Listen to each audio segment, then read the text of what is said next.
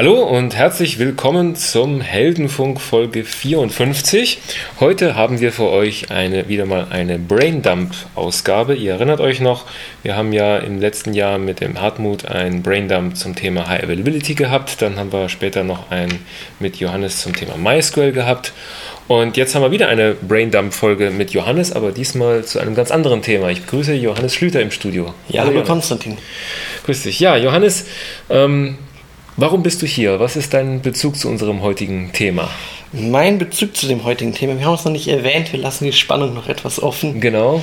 Ähm, ja, ich habe mit dem Thema vor, wann wird es gewesen sein, elf, zwölf Jahren angefangen. Mhm aufgrund eines Konfigurationsproblems meines Bruders. Ich glaube, das habe ich in der letzten Folge schon erwähnt gehabt.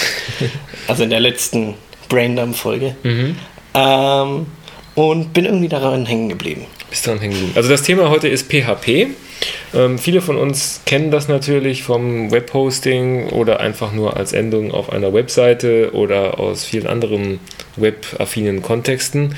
Und äh, da der Johannes Release Manager ist bei PHP, ähm, dazu kommen wir später noch mehr. Dachte ich, wir laden ihn mal ins Studio ein, damit wir uns mal ja, ein, zwei Stunden lang über PHP genauer unterhalten können. Was ist denn ein Release Manager bei PHP? Ja, also man könnte sagen, es ist der, der, der nicht am schnellsten weggerannt ist. ähm, der, der gerne beschimpft werden möchte oder irgend sowas in der Art. Effektiv ist es die Rolle, die dafür verantwortlich ist, Releases rauszubringen mhm. und dann die Verantwortung dafür zu tragen, dass die in Ordnung sind. Okay. PHP ist natürlich ein Thema, wo man relativ häufig auf Foren und sowas Kritik findet. Mhm. Ähm, da muss man dann da muss damit man dann die Teflon-Haut haben. Das heißt also, du bist sowas wie der Produktmanager. Du bist halt so für ein Release äh, Familie zuständig und ähm, du kümmerst dich dann darum, dass dann die Updates zu dem Release kommen. Du genau. kündigst die dann wahrscheinlich auch an. Ja, packe und die, ähm, also setze die Daten fest, packe die, veröffentliche die, mhm. All diese Geschichten. Und trittst den Entwicklern, dass dann zu dem und dem Release auch die richtigen Bugs gefixt sind? Soweit es möglich ist. Ich glaube, wir kommen ein bisschen später, können wir noch ein bisschen auf den Entwicklungsprozess zurückkommen. Genau. Aber genau so ist ungefähr die Rolle. Genau. Und nebenbei arbeitest du auch noch bei Oracle in der MySQL-Abteilung. Genau. Und äh, das ist sozusagen dein Dayjob und dein Nightjob ist PHP. Ja. Release Management. Ja, und da sind wir schon mitten im Thema. Was ist eigentlich PHP? Also wenn du jetzt PHP in wenigen Sätzen beschreiben müsstest, was ist das eigentlich? PHP ist eine serverseitige äh, Skriptsprache für dynamische Webinhalte. Mhm. Also wenn man so will, was Besseres als CGI-Skripte für die Leute, die schon länger dabei sind und CGI-Skripte in Shell programmiert haben, ist PHP sozusagen die nächstbessere Stufe. Es ja und nein. Ich meine, CGI ist erstmal das Common Gateway Interface. Mhm. Das ist ein Internetstandard, der spezifiziert wurde, wie ein Webserver mit einem externen Programm kommunizieren kann, mhm. wie man dem Parameter übergeben kann mhm. und all solche Dinge. Und dieses externe Programm soll dann in einer gewissen Form antworten, indem es HTTP-Header schickt mhm. und dann den eigentlichen Inhalt, also die Webseite rausschickt, ja. an den Webserver übergibt und der das dann an den Client übergibt. Ja, ja. Genau diese Schnittstelle kann von PHP bedient werden. Von dem her sind Achso, PHP-Skripte. Also PHP dockt sich an die CGI-Schnittstelle an. Okay. Ja, wobei mhm. es ähm, verschiedene Möglichkeiten gibt, das anzuwenden. Man kann es auch direkt als Server-Modul gehen, mhm. nehmen, das direkt im Server geladen ist Eben. oder sowas. Mhm. Wobei dann die, die Schnittstelle auch eine gewisse Ähnlichkeit basierend auf dieser CGI-Schnittstelle ist. Von dem her, man könnte sagen, PHP-Skripte sind CGI-Skripte, mhm. wenn man es etwas weiter nimmt, wobei klassisches CGI ähm, so mehr aus der Perl-Ecke kommt, bisschen ja. Shell und sowas. Also als, als Grundidee der Webbrowser redet mit dem Webserver, genau. fordert eine Seite an und es ist keine Seite, die statisch im Speicher oder in, auf der Platte liegt, sondern es ist eine Seite, die dynamisch zusammengebaut wird. Ich würde fast behaupten, dass 80% aller Seiten heutzutage dynamische Seiten sind ja. oder mehr. Und die Frage ist natürlich, wer baut die Seite zusammen? Und da ist PHP eine Skriptsprache, mit der man dynamisch solche Seiten zusammenbauen kann. Genau. Was ist denn so ein typisches Beispiel für eine dynamische Webseite? Ja, früher war das das Gästebuch, womit man angefangen ja. hat. Mhm. Äh, ich glaube, Gästbücher gibt es heute überhaupt nicht mehr im Internet. Ich glaube, heißen jetzt Foren und Kommentare oder so. Ne? Ja, das klassische Beispiel heutzutage wäre dann ein Blog oder ein mhm. Content-Management-System mhm. oder so etwas in der Richtung. Mhm. Das heißt also, wir haben heute Blogs, wir haben heute Foren. Deutschland ist ja mehr so das Land der Foren, da gibt es ja mehr Foren, als es Blogs gibt. Und so typische Forensoftware oder typische Blog-Software ist eigentlich eine Menge von PHP-Skripten. Und äh, ja, wie installiere ich das? Oder was mache ich, wenn ich jetzt einen Blog installieren will und dafür PHP nehmen will?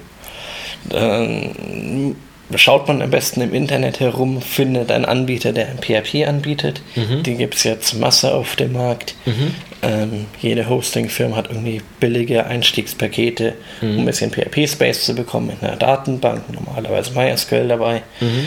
Und da muss man dann schauen, da legt man dann die, die PHP-Dateien als Skripte unkompiliert mhm. auf den Server ab, mhm. in ein Verzeichnis, das abgerufen werden kann über den Webserver. Dann hängt es von der Anwendung ab. Wahrscheinlich braucht es irgendeine Datenbankkonfiguration oder sowas. Mhm. Und dann äh, kann man das abrufen im Internet. Okay, das heißt also, ich nehme meine Skripte, packe sie aus auf den genau. Webserver. Der Webserver erkennt anhand der Endung PHP, dass es sich um Skripte handelt, ja. startet diese Skripte dann, die bauen mir dann die Seite, wenn eine Seite angeboten wird und so kann man sich dann halt äh, von Seite zu Seite hangeln. Ähm, ja, und ähm, warum sollte ich jetzt PHP nehmen und nicht mein klassisches Perl? Ich meine, viele Leute, gerade im Sysadmin-Umfeld, kennen sich ja mit Perl bestens aus oder mit Python, was ja gerade ein bisschen moderner ist. Ähm, warum oder was ist jetzt so das, was PHP von anderen Serverumgebungen, auch zum Beispiel Java, unterscheidet? Also ein, ein wichtiger Faktor bei PHP dabei ist, dass PHP spezifisch dafür gemacht wurde. Das war die initiale Idee. Mhm. PHP ursprünglich gestanden, ich glaube, da können wir ein bisschen Geschichte mhm. aufrollen, ähm, ist gestanden für Personal Homepage Tools. Mhm. Ähm, ganz früher waren es mal eine Reihe von Perl-Skripten. Äh, wo dann der Dan Erasmus Leerdorf, der von, ich habe den Ortsnamen auf Disco Island kommt, mhm. ähm, nicht wirklich mit zufrieden war, hat dann seine eigene Sprache draus gebaut mhm. und ist so PHP geworden, immer mit dem Fokus äh, to solve the web problem. Das war so im Jahre 1995 herum. Ui, lang, lang ist es her. Was ist denn das Web Problem? Das Web Problem ist genau die Geschichte. Wir haben hier dieses CGI-Umfeld in einem Kontext von diesem HTTP-Protokoll. Muss vielleicht ein bisschen ausholen. Mhm äh, wenn man so vom Internet spricht, viele Leute meinen in Wahrheit das World Wide Web. Mhm. Und das basiert auf dem HTTP-Protokoll. Genau. HTTP-Protokoll ist ein statusloses Protokoll. Mhm. Das heißt, man kann hingehen und sagen, gib mir bitte dieses Dokument. Mhm. Und ähm, dann wird das Dokument idealerweise ausgeliefert mit mhm. einem Statuscode. Von wegen, ja, es war erfolgreich. Mhm. Und äh, dann kann ich wieder hingehen und sagen, gib mir doch mal dieses Dokument. Das kann ein Bild sein, das kann eine HTML-Webseite sein, mhm. es kann ein PDF-Dokument sein oder Flash oder sonst was. Mhm. Und dieses Protokoll ist statisch, ähm, statuslos, das heißt, jeder Request, der reinkommt, ähm, wird einzeln bearbeitet, getrennt von allen anderen, die ablaufen, vom mhm aus Sicht des Protokolls zumindest mal, mhm. und wird dann einzeln abgearbeitet und liefert ein Ergebnis zurück. Und wenn ich das nächste Mal komme, ist alles wieder von vorne. Okay, das heißt also, der Web Webbrowser sagt, gib mir die Seite, kriegt die Seite fertig und dann. Genau, und dann ist alles vergessen. Nächste Seite, nächste und es ist alles vergessen. So. Naja, aber das ist eigentlich nicht so, weil wenn ich jetzt zu Amazon gehe und mir da meinen Einkaufswagen zusammenklicke, dann ist, dann habe ich schon das Gefühl, dass da was ist, was äh, auf dem Server einen Zustand, nämlich meinen Einkaufswagen bereithält. Wie geht das dann? Da gibt es dann die verschiedensten Möglichkeiten, diesen Zustand zu erhalten. Mhm. Das ist dann alles nicht direkt an sich im HTTP-Protokoll abgefeuert, abge mhm. abgelegt. Ähm, da gibt es dann eine Erweiterung im HTTP-Protokoll, zum Beispiel Cookies, mhm. mit denen du sagen kannst, okay, jedes Mal, wenn du auf diese Seite kommst, schick diesen eindeutigen Identifik ähm, Identifikator mit mhm. und sagen, hey, ich war schon mal da, hier, daran erkennst du mich wieder. Okay. Mhm. Man, oder man kann diesen auch in die URL, also die Adresse, codieren mhm. und da reinschreiben, was ein paar Nachteile hat von Sicherheit und sowas gesehen. Aber da gibt es verschiedene Wege, so einen Mechanismus zu übertragen, mhm. aber das muss alles die Applikation machen. Okay. Und da kommt dann wieder PHP ins Spiel und sagt, okay, wir sind für dieses Web gemacht, mhm. wir haben eine Lösung dafür, wir können und haben einen Session-Mechanismus, in dem wir aus PHP-Seite aus für den, An äh, für den Entwickler, muss ein bisschen aufpassen. Mhm. Normalerweise, wenn ich so vom Anwender rede, meine ich den, Für der PHP der verwendet, Genau. Mhm. wobei der Anwenderbegriff natürlich auch für den stehen kann, der irgendwie die Webseite aufruft. Ja, ja. Ähm, das heißt, der Entwickler hat dann die Möglichkeit zu sagen, okay, ich möchte hier einen Session-Kontext haben Mhm. und dann wird dieses Cookie-Management und die Speicherung der Daten auf sichere Weise im Hintergrund durch PHP erledigt, Mhm. ohne dass der Anwender sich jedes Mal neu drum kümmern muss. Hm, wie mache ich das denn jetzt und wie mache ich das dann am idealsten? Okay. Mhm. Das ist dann so eine der, der Geschichten, wo PHP so eine web-fokussierte Sprache ist, dass sowas gleich mitgeliefert wird. Mhm. Das heißt also, wenn ich äh, eine Webanwendung programmieren will, die über das normale, gib mir eine Seite, hier ist die Seite Schema hinausgeht, sondern wenn ich irgendwelche Zustände halten will, wenn ich mich an meine Besucher erinnern will, wenn ich den Besuchern ihre individuellen Seiten präsentieren will oder auch solche komplizierten Dinge wie Einkaufswegen pflegen will, dann muss ich mich um viel Kleinkram kümmern, da muss ich mich um Cookies kümmern, ich muss mich um Session-IDs kümmern, ich muss mich um äh, User-IDs und so ein Zeug kümmern, ich muss eine Verbindung zur Datenbank irgendwie herstellen und für sowas hat PHP eine fertige Menge von Mechanismen, die mir Genau. sowas dann erleichtern. Fängt, es fängt eigentlich schon viel grundlegend an. Alleine schon, Mhm. wenn man sich so eine URL anschaut, wie sie häufig aussieht, hat Ja. man irgendwie http www.example.com slash Mhm. script.php Fragezeichen äh, war irgendein Variablenname ist gleich, dann irgendein Wert Mhm. und dann Kaufmanns und und wieder ein Variablenname und ein Wert und das muss ja auch alles dekodiert werden. Okay, ja, und ja. das, darum kümmert sich PHP auch, dass diese Werte direkt verfügbar Mhm. zur Verfügung gestellt werden. Das heißt also, PHP ist ein Baukasten für dynamische Webseiten, kümmert sich um all den Kleinkram, den Genau. ich machen muss, um intelligente Webseiten zu machen. Und ansonsten ist es eine Skriptsprache, mit der ich machen kann, was ich will. Ähm, es gibt natürlich viele Skriptsprachen. Was sind denn da jetzt so die Grundideen in dieser Variante von Skriptsprachen? Weil sonst könnte ich ja natürlich auch Perl mit einer guten Library für CGI nehmen oder sowas. Naja, der eine Punkt ist direkt in der Sprache drin, diese Features, was schon Das ist also Teil der Sprache. die einen, Vorteil hat. Ja. Ähm, dann von der Sprache an sich ist PHP relativ stark angelehnt an verschiedenen Sprachen. Perl hat einen sehr relativ starken Einfluss, Mhm. weil eben Perl eine Sprache ist, die auch relativ gut mit irgendwie String-Verarbeitung, was auch ein elementarer Teil Mhm. in, in Webanwendungen ist, weil alles, was reinkommt, sind irgendwelche Strings. Das ist Ja. diese Adresszeile mit den Werten drin. Und die Ausgabe ist typischerweise ein String, das ist irgendwie ein langer Text, HTML. Ähm, und dann ist die Sprache dynamisch typisiert, das heißt, die Variablen haben keine festen Werte, das hat eine gewisse Ähnlichkeit zu Perl. Ich habe jetzt, seitdem ich PHP mache, kein Perl mehr gemacht, deswegen ist der, der Vergleich relativ schwer Bei für mir mich auch zu schon machen länger her, ja. Mhm. ähm, wie die Sprache, wie die Sprachen da wirklich aussehen. Hat ein Objektmodell, ähm, das dem Java-Objektmodell vielleicht ähnelt. Das ist relativ nah daran. Und hat ein paar Eigenheiten, weil es eine eigene Sprache ist, logischerweise. Ja. Und was hat es noch so für große Eigenschaften? Ja, man ist nicht gezwungen, objektorientiert zu programmieren. Man kann objektorientiert programmieren. Und eine der Haupteigenschaften von PHP eigentlich ist, auch wenn es heute bei modernen Anwendungen etwas weniger genutzt wird, modern in Anführungsstrichen, ist, dass man den PHP-Code direkt in HTML-Code reinschreiben kann. Das ist ganz praktisch, weil Das dann, heißt- ja. Das heißt, wenn ich jetzt anfange und mein eigenes erstes PHP-Skript schreiben möchte, nehme ich mir meine HTML-Seite und mache dann irgendwo, HTML ist so diese Sprache mit diesen spitzen Klammern und dann irgendwelchen Bezeichnern drin, eben Ja. von XML abgeleitet. Das hat jeder wahrscheinlich schon mal gesehen. Nee, nee, ist von, von SGML ab. Stimmt, aber also Mhm. mit, aber damit verwandt. XML, genau. XML ist auch SGML abgeleitet und damit irgendwie verwandt. Ähm, und wenn ich dann irgendwie reinschreibe, spitze Klammer, Fragezeichen, PHP, Leerzeichen, kann ich irgendeinen Code reinschreiben, zum Ja. Beispiel Echo äh, Date und dann ein bisschen Formatierungsanweisung, wie ich mein Datum haben möchte. Mhm. Und ich habe immer auf der Webseite das aktuelle Datum draufstehen. Ja, das ist wahrscheinlich das, der, der, der, der Punkt, der am ersten auffällt Genau. und der das auch sehr unterscheidet von allen anderen Skriptsprachen, Genau. die man an seinen Wenn Webserver dran machen kann. Wenn ich dasselbe mit Perl machen wollen würde, hätte ich ein Perl-Skript und muss dann irgendwie schauen, wie mache ich jetzt diese Ausgabe.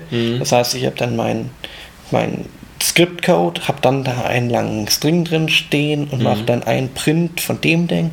Dann mache ich mein äh, Print Datum und dann mache ich Print vom Rest der Webseite. Ja. Oder ich mache irgendeine Ersetzung der, der Variable im, im String erstmal, bevor ich das ausgebe Ja, und gebe ja. das dann aus, weil es auch immer dann besser sein mag und so weiter.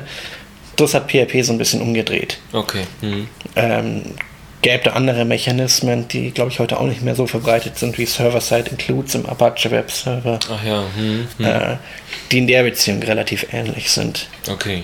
Das heißt, ich habe eine Interpreter. Ist das eine Interpretersprache oder ist es eine Compilersprache? Ähm, also der, der, die technische, korrektere Bezeichnung, es gibt so ein Modewort, was so vor ein paar Jahren mal aufgekommen ist, das ist Interpiler. Das ist so eine Mischung aus Interpreter und Compiler. Wenn man so einen in- klassischen Interpreter nimmt, was der macht ist, liest eine Zeile, schaut, was diese Zeile bedeutet und reagiert darauf, führt die aus. ja. Nimmt sich die nächste Zeile, schaut, was die bedeutet, führt sie aus. Was dazu führt, zum Beispiel, wenn da eine Syntaxfehler drin ist, wird er irgendwann mitten in der Laufzeit erst entdeckt. Und haufenweise solche Geschichten. Und es ist sehr schwer, irgendeine Optimierung drauf zu machen. Ja. Eine Compilersprache, wenn man sowas hat, dann ähm, teilt, hat man eine Phase, in der man sagt, okay, hier ist der mehr oder weniger menschenlesbare Code. Mhm.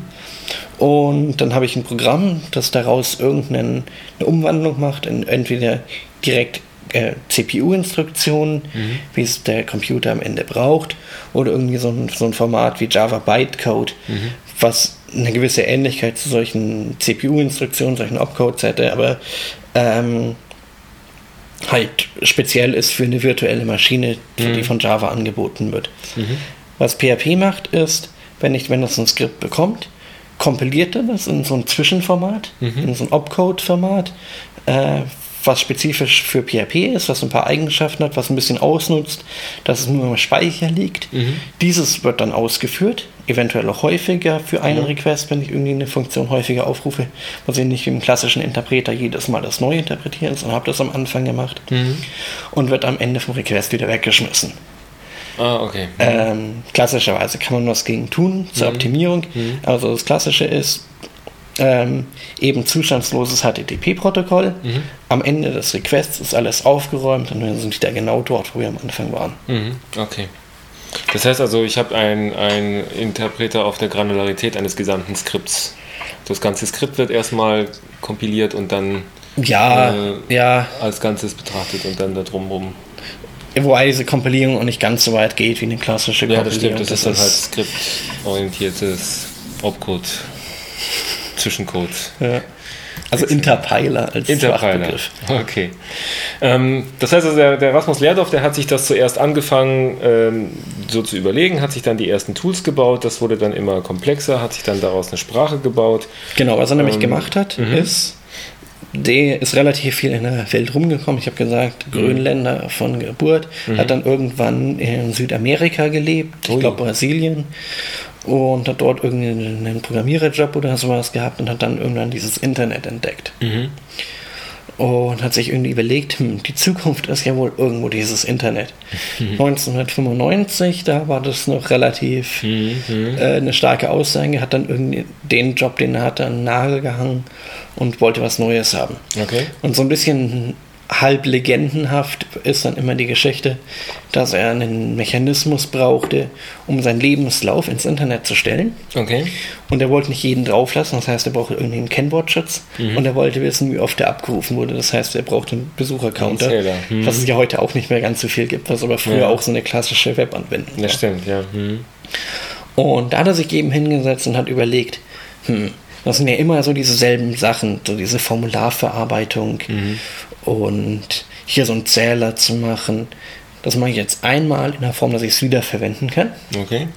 Und daraus sind dann die Personal Homepage Tools entstanden, PHP abgekürzt, äh, um eben solche Probleme lösen zu können. War relativ schlicht und für nicht viel mehr als die genannten Dinge zu gebrauchen.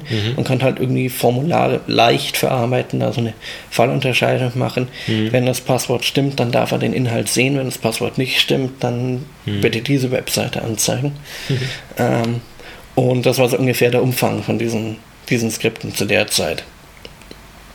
Ähm, kurz darauf ist dann die Entwicklung weitergegangen, hat dann wahrscheinlich irgendeinen Job gehabt. Mhm. Ähm, und da ist dann PHP FI äh, 2 entstanden. Mhm. Der Name soll angelehnt sein an TCP/IP, als kleiner Witz damit mit dem Basisprotokoll okay. des Internets eben. Mhm. Deswegen diese Schreibweise mit dem Schrägstrich zwischendrin. Mhm. Und das ist dann eben eine Mischung aus äh, Personal Homepage Tools mhm. und dem Formula Interpreter. Ah, Dafür steht dann das FI. Okay. Mhm. Und das war eine relativ einfache, handgeschriebene, mehr oder weniger Skriptsprache. Ob es eine wirkliche Sprache ist, sei mal dahingestellt. Hat ein paar Programmieranweisungen, hat er so ein bisschen Schleifen mhm. und hat ein Feature gehabt, nämlich dass man relativ leicht auch an Datenbanken ran kann. Okay. Mhm. Datenbank zu der Zeit war die MSQL-Datenbank, die ist heute vergessen, glaube ich. Und das war so zu der Zeit eine sehr einfache Open Source Datenbank, die, glaube ich, Open Source, mhm. die relativ frei verfügbar war mhm. und äh, eine gewisse Verbreitung hatte. Ähm, aber heute heißt es nicht mehr PHPFI, sondern es heißt wieder PHP ohne. Also die, die offizielle mit PHP 3, glaube ich, war das, das ist dann in der Entwicklergemeinschaft. Mhm. Ähm, machen wir kurz den Abschweif. Mhm. Ähm, eine Entwicklergemeinschaft eine Umfrage ab, wie soll denn das Ding heißen? Und da war jetzt dann das rekursive Akronym rausgekommen. PHP Hypertext Preprocessor. Also dass das erste P wieder für PHP steht. Und dann eben, was macht okay. es? Es ist ein Präprozessor für Hypertext HTML-Dateien. Ah, okay. Hm. Ähm, das ist also die neue Auflösung von der PHP-Abkürzung. Weil ich glaube, dass es heute, heutzutage effektiv nur noch PHP heißt. Ja, klar. Hm. Also so klassisch. Und das war so um 1998 herum, PHP so ungefähr. 3 oder so. Hm. Ähm, PHP 3 ähm, ist entstanden äh, aus, einem, aus einer Vermengung von Projekten. Dieser Erasmus Leerdorf ist eben hingegangen, hat gemeint, hm, ja, das alleine ist ganz nett. Mhm. Und das stelle ich doch jetzt auch mal offen ins Internet, damit andere Leute davon profitieren können und es eventuell nutzen können. Okay. Und hat dann auch eine gewisse Gruppe an Interessierten herangezogen, die gedacht haben, das Konzept ist ja ganz nett und wenn man jetzt hier noch dieses Feature einbaut und jenes Feature einbaut, dann könnte daraus was werden. Okay. Und so ist diese PHP FI2-Sprache ein bisschen gewachsen, gewachsen, die aber von der Implementierung her ja einigermaßen beschränkt war. Das war so eine State Machine von der Implementierung hier mhm. mit einem handgebauten Parser zwischen reingemischt mhm. und wirklich ein einfacher Interpreter. Ja. Parallel dazu, zu der Zeit, gab es dann zwei Studenten am Technikon in Haifa, Mhm. nämlich den Andy Gutmanns und den Sarah ähm, Suraski. Mhm. Und die haben von ihrem Professor eine Aufgabe bekommen, erstellt doch mal einen Webshop. Ja, okay. Mhm. Ein klassisches Problem zu der Zeit, heute ja, immer noch ja. ein großes Problem. ähm, aber auch zu der Zeit war das eben so, ein, für Studenten mal als Semesterprojekt oder sowas mhm. ein Problem. Und dann haben die eben recherchiert, was gibt es denn da so für Möglichkeiten, wie wir das machen können, sind auf dieses PHP gestoßen, aber haben relativ schnell gemerkt, dass es doch extreme Einschränkungen hat. Mhm. Und haben sich dann eben hingesetzt und haben gesagt, okay, wir schreiben da was Neues. Mhm. Und haben dann eben mit ihrem Hintergrund aus äh, den Computer Science Courses mhm. äh, einen, einen, einfachen Interpreter geschrieben, aus dem dann später PHP 3 wurde. Mhm. Haben das ihrem Professor gezeigt und der Professor meinte zu ihnen, hm, ihr solltet mal mit dem Typen, von dem ihr so ein bisschen das Konzept gestohlen habt, zusammenarbeiten, ob ihr das nicht zusammen machen könnt, anstatt jetzt noch ja, was Neues zu entwickeln. Genau. Mhm. Und so sind die dann irgendwie zusammengekommen und äh, haben das eben zu PHP 3 entwickelt. Das heißt also, die haben unabhängig von Rasmus eine Alternative zu PHP programmiert, die so ähnlich war, also aber noch sie haben halt wurde. ein bisschen abgeschaut, haben genau. halt ein also richtiges Design gemacht, mhm. was mhm. dann mit PHP 4 haben sie auch relativ bald gemerkt, dass es auch komplett bescheuert ist, was sie gemacht haben. aber äh, trotzdem vom Design deutlich besser als diese ursprüngliche State-Maschine, die es halt vorher war. Das heißt mit PHP 4, wann war das ungefähr? So 98, 99, mhm. so haben sie angefangen. Noch als mhm. bevor PHP 3 eigentlich fertig war, haben sie schon mit PHP 4 angefangen. das Design angefangen. Das heißt, da hat man dann wieder einen neue Implementierung gemacht, alles ein bisschen aufgeräumt ja. gemacht, okay. Und da hat man dann auch angefangen, so ein bisschen die, die einzelnen Schichten zu trennen, dass man eben hm. ähm, gesagt hat, okay, wir haben hier unsere, unsere Engine, die wirklich die Skriptausführung macht, den hm. Compiler macht und so weiter. Hm. Und außenrum dann eine Komponente, also diese Engine heißt Send Engine, Send nach Seth Suraski und an die, die Goodmans, Send, daher kommt okay. der Name Send. Ähm, und dann außenrum eben so ein bisschen diese Funktionsgeschichten, um zu sagen, ähm, hier der Teil redet mit dem Webserver, mhm. der Teil ist zuständig für diese Kommunikation, die Decoden von Variablen und sowas, mhm. eben aus dieser URL oder aus dem HTML, äh, HTTP-Request. Ja. Und dann eben die ganzen Funktionsbibliotheken, mhm. die hat. Und das eben sehr stark modularisiert, dass man das relativ einfach erweitern kann. Okay. Und das ist so das PHP 4. Und heute üblich ist PHP 5, glaube ich. Genau, die aktuellen Versionen sind, ist die PHP 5.3 Serie, mhm. für die ich eben das Release-Management mache. Mhm. Wir haben jetzt vor ungefähr einem halben Jahr oder sowas, glaube ich, die 5.2 Serie abgekündigt, wobei wir dann trotzdem nochmal ein Release gemacht haben. Mhm. Einfach um ein bisschen ähm, ein Sicherheitsproblem, was existierte, zu beheben, mhm. ein mögliches Sicherheitsproblem. Ähm, aber theoretisch ist die 5.2-Serie beendet und äh, wir sind jetzt komplett auf 5.3 und Entwicklung für die nächste Serie ah, okay. fokussiert. Bist du eigentlich immer für die aktuelle Serie zuständig oder nur für 5.3? Ich, ich bin 5.3 erstmal. Genau. Ähm, der Entwicklungsprozess von PHP ist halt ein Open Source Projekt mit relativ vielen individuellen Contributoren, mhm. die halt äh, PHP entweder in der Freizeit machen oder halt als Teil von Consulting-Aufgaben. Mhm. Oder so in der Art, dass es die Release-Planung immer ein bisschen schwer macht, was dann eigentlich wirklich kommen wird. Okay. Und da muss man dann mal schauen, wie wir das mit der nächsten Version machen. Mhm. Wer das macht und wer da seine, wer da meint, genug Zeit zu haben und sich sonst zu langweilen. Was sind denn so die wesentlichen Features, die jetzt mit PHP 5 äh, gegenüber 4 hinzugekommen sind? Also 4 war ein kompletter Rewrite, da hat man alles sauber neu aufgezogen. Und was ist jetzt bei 5 neu gewesen? Der, der entscheidende Unterschied zu, für PHP 5 ist ähm, eine Änderung in, dem, in, der Implementierung des Objektmodells. Wenn man mhm. sich PHP 4 angeschaut hat, gab man Objekte ähm, gehandhabt wie normale Typen. Mhm. Was so ein was so Effekte hatte, wenn ich ein Objekt einer Funktion übergebe, mhm. bekommt diese Funktion eine Kopie von dem Objekt. Mhm. Jetzt rufe ich eine Methode auf, mhm. diesem Objekt auf, die eben den Status verändert, äh, okay. verändert es die Kopie und nicht das Original, was man normalerweise in der Call by Value versus Call by Reference und Was so, man so bei der mhm. objektorientierten Programmierung erwartet man normalerweise, dass Objekte Referenztypen sind. Ja, genau. Mhm. Das muss man bei PHP 4 eben machen, damit, dass man überall die Objekte als Referenzen übergibt. Okay. Was ein bisschen Probleme macht, weil PHP so einen Reference-Counting-Mechanismus hat, mhm. ähm, um eben als man braucht kein manuelles Speichermanagement, sondern es ist automatisch von mhm. PHP gemacht. Und man hat ja relativ häufig die Quelle, dass man irgendwelche Variablen immer wieder übergibt und immer wieder übergibt. Mhm. Die sollen nicht ständig kopiert werden. Ja. Dafür gibt es dann einen Copy- and Write-Mechanismus. Der hat's aber, hat aber Probleme, sobald man mit Referenzen arbeitet, weil er dann nicht ah, unterscheiden kann, habe ich eine Referenz oder habe ich eine Kopie. Ja. Das heißt, wenn eine Kopie angefordert wird, macht er automatisch eine Kopie. Mhm. Äh, was ganz logisch ist und richtig ist, was aber dann so ein bisschen problematisch ist mit dem Verhalten von den ja. äh, Objekten, die man da haben wollte. Das heißt also mit PHP 5 haben wir jetzt äh, das Ganze per Default als Referenzmodell implementiert. Also als also dass Objekte Referenztypen sind. Genau. Man muss so ein bisschen aufpassen, weil es gibt noch Referenzen in PHP in der Sprache, mhm. die aber etwas auf einer etwas grundlegenden Ebene, auf einer grundlegenderen Ebene mhm. handhaben. Wen das genau interessiert, wir stellen einen Link zu einem Blogartikel von mir in die Show Notes, da kann man es dann okay. nachlesen. Den schickst du mir dann aber den Genau. Link. Genau. Gut, und äh, hier habe ich noch in meinen Notizen auch noch so ein paar Details drin. Ähm, dass, dass da noch mit 5.3 noch so ein paar Kleinigkeiten hinzugekommen sind.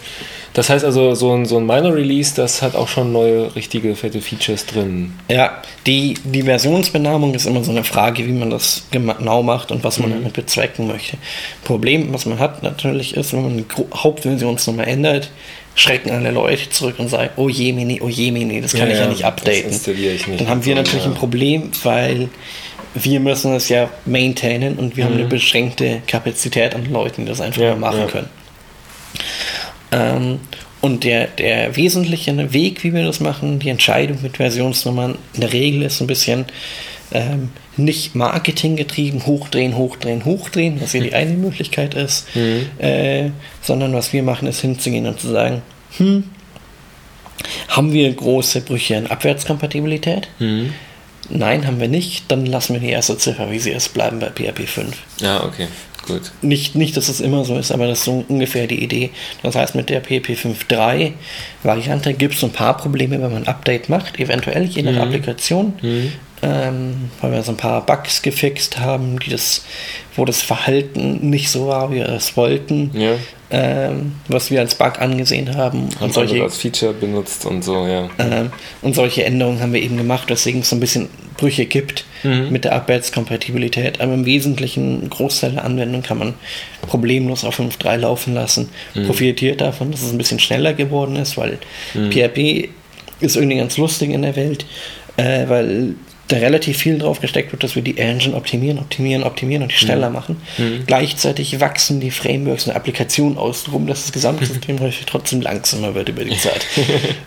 okay, ja. Wie das halt so in der Welt ist. Mhm. Ähm, und was wir mit PHP 5.3 noch eingeführt haben, waren so Features wie Closures, also anonyme Funktionen, die man übergeben kann an andere Funktionen und damit irgendwas machen kann, mhm. mit gebundenen Variablen in den Scope, wo sie definiert wurden. Sehr schöne Sachen kann man damit machen. Was ist das denn genau? Also was ist jetzt eine anonyme Funktion? Ähm, also eine, normalerweise, wenn man so eine Funktion schreibt, gibt man der mhm. irgendwie einen Namen mhm.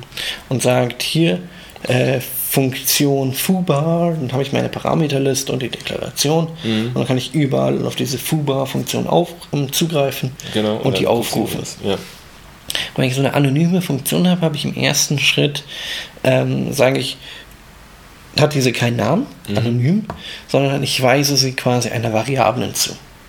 Und dann kann ich mit dieser Variable kann ich sagen, hier, ah, okay. äh, du Funktion, du bekommst mal die Variable als Parameter und die Funktion kann die dann aufrufen, mhm. die, die Funktion, die damit referenziert wird. Mm, und, dann, und, damit kann man dann ganz generische Funktionen schreiben, die jetzt auf allem funktionieren, egal ob es jetzt eine Datumsfunktion ist oder eine Summenfunktion ja. ist, weil sie dann trotzdem irgendwas Interessantes ja. machen können, zum Beispiel die Ausgabe formatieren oder sowas. Ja, kann man verschiedenste Dinge mitmachen, okay. alles Mögliche an, an Event-Registrierungsmechanismen oder sowas häufig auch. Mhm. Und was man mit diesen anonymen Funktionen oder Closures noch machen kann, ist sagen, okay, ich habe hier eine Stelle Code, in der deklariere ich meine anonyme Funktion. Mhm. An dieser Stelle Code habe ich eine Variable und die binde ich an, an diese Funktion. Das heißt, sobald ich diese Funktion aufrufe, habe ich diese gebundene Variable für, zur Verfügung, mhm. um eben noch ein bisschen Status damit auszugeben, unabhängig davon, wo die Funktion eigentlich aufgerufen wird. Ja, ja kann man zu verschiedenen Dingen missbrauchen, kann man auch zu tollen Dingen missbrauchen oder gebrauchen. Mhm. Ähm, und ist, ein, ist halt ein Feature, was ein bisschen aus der JavaScript-Welt nicht ursprünglich kommt, aber da populär geworden ist für im Webbereich. Mhm weil eben JavaScript ist die Sprache, die im Webbrowser abläuft okay, und PHP die Sprache, die auf dem, ja, auf, ja. Dem, auf dem Server abläuft. Das heißt, das ist eine relativ enge Bindung an für die Projekte einfach da, die das nutzen. Mhm. Relativ viel JavaScript heutzutage und relativ viel PHP auf der anderen Seite. Mhm.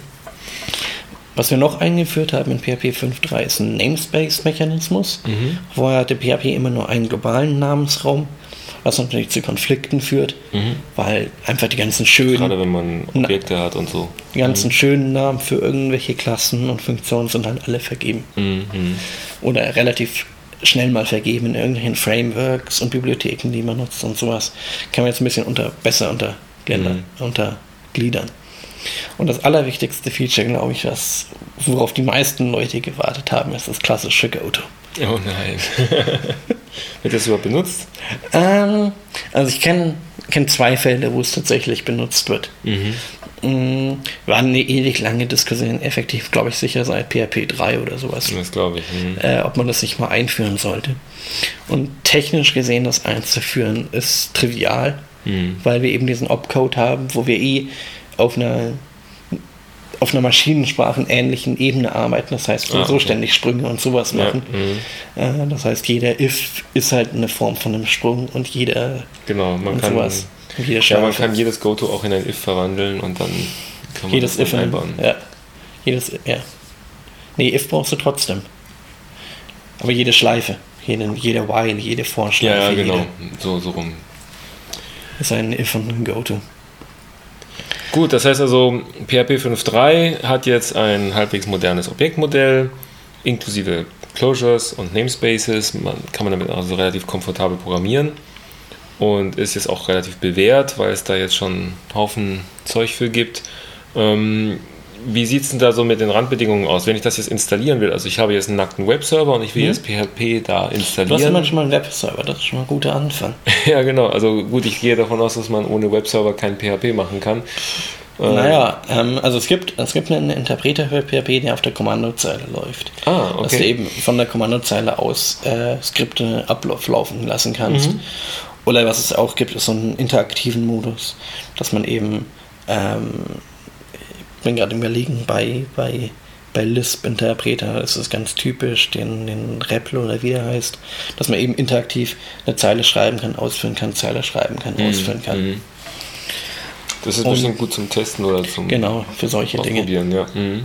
Oder eben, ich kann ein ganzes Skript ausführen lassen. Mhm. Das macht Sinn, wenn ich eine Webanwendung schreibe und dann vom Cron regelmäßig eine Aufräumaktion durchführen möchte. Okay. Mhm. Dann kann ich das auch in PHP schreiben und muss dafür nicht eine andere Sprache verwenden. Eventuell kann ich auch dieselben Bibliotheken weiterverwenden mhm.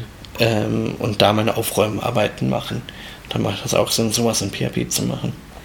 Aber normalerweise benutzt man ja PHP mit einem genau. Webserver. Ich nehme also irgendeinen nackten Rechner, installiere mir darauf einen Webserver, was ich Apache oder so.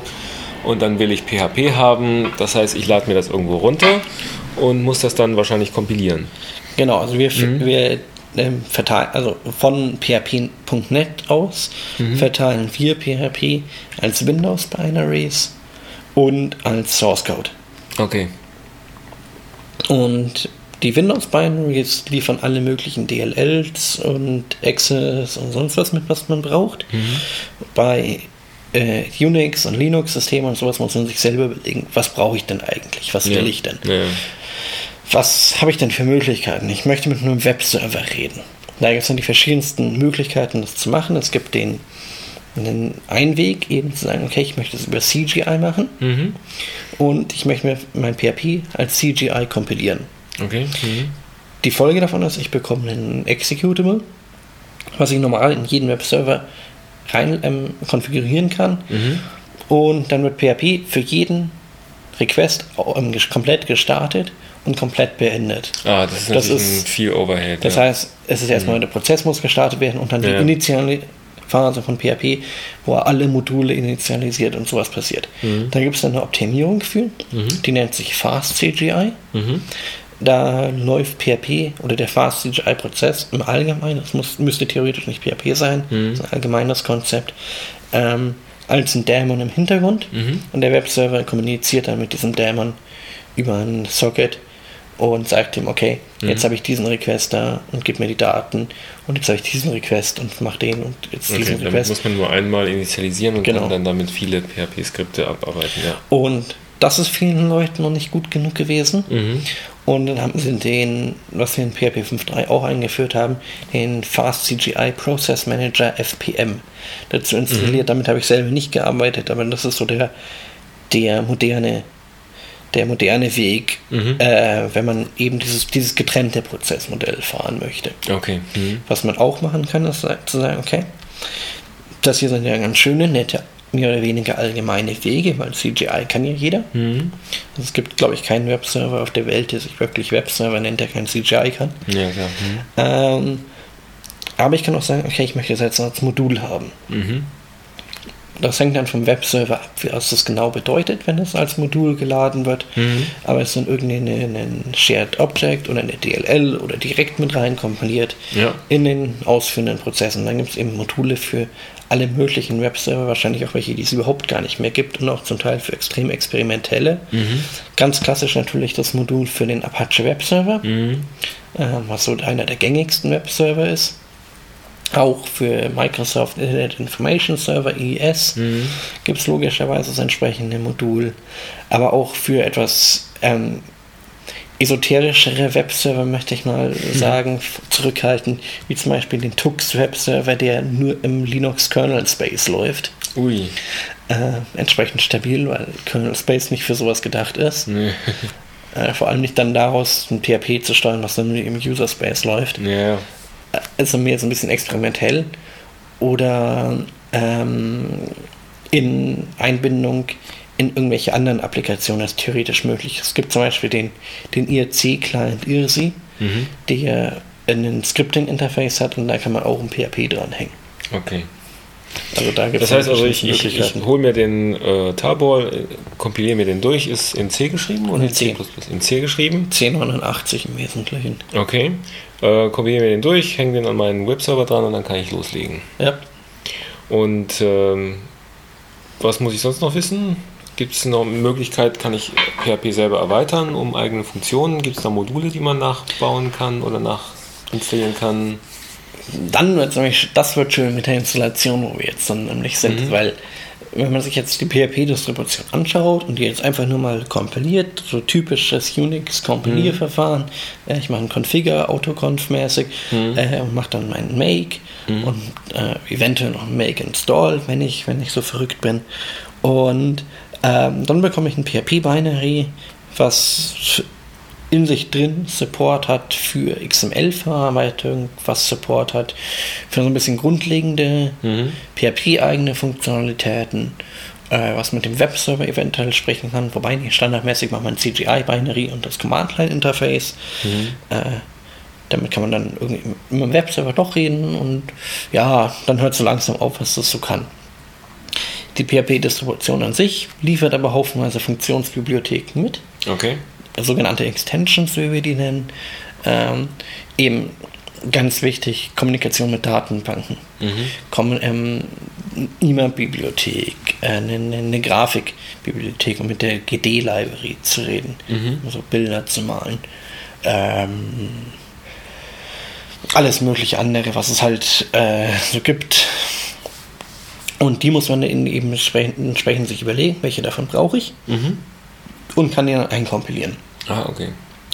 Ähm, PHP hat eine Schnittstelle, wo man relativ einfach diese Erweiterungsbibliotheken entwickeln kann, was dazu geführt hat, dass wir einen ganzen Haufen an solchen Bibliotheken haben. Mhm. Gibt irgendwie den, den Begriff PHP ist the Borg. Diesen Ausspruch hat mal jemand gemacht. PHP assimiliert alles, was so in, an C-Bibliotheken rumliegt okay. und nimmt die in sich auf und bietet die in einem etwas einfacheren Interface an, wo man sich nicht mit Pointern und sowas rumschlagen muss. Okay. Sondern einfach nur, okay, ich habe hier diesen Ressourcentyp, da steckt dann im Endeffekt wahrscheinlich ein Pointer hinter, aber ich habe mhm. damit keine Schmerzen oder sowas und habe eine Garbage Collection, die alles für mich aufräumt. Gut. Ähm, und davon gibt es relativ viele und die kann ich mir halt alle aktivieren. Dafür brauche ich dann halt auf meinem System die entsprechenden äh, C-Libraries mhm. normalerweise. Gut, das heißt also, ich suche mir dann die Module aus, die ich haben will. Wahrscheinlich irgendein Datenbankmodul und noch ein Grafikmodul und noch ein paar andere ja. Sachen, was man so braucht. Es gibt sicherlich auch Empfehlungen, welche da am häufigsten benutzt werden und so. Und äh, man kann, auch, kann ich mir meine PHP-Installation PHP zurechtschneiden. Man kann auch schauen, was einfach die Distributoren von welchen Betriebssystemen und sowas anbieten. Genau, mit den Die haben ja meistens irgendwelche vorgelieferten Packages, wo man dann nur mal nach PHP suchen muss und die sich dann entsprechend ja, installiert. Ja.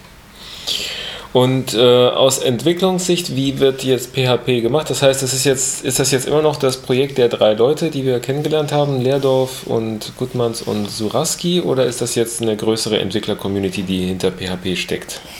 Es ist eine relativ große Community. Ich glaube, wir haben jetzt äh, 1000 Leute oder sowas letztens ge gefeiert, Ui. die Schreibrecht irgendwo auf unseren Subversion-Server haben. Mhm. PHP nutzt Subversion als Versionsverwaltungs. Mhm Geschichte.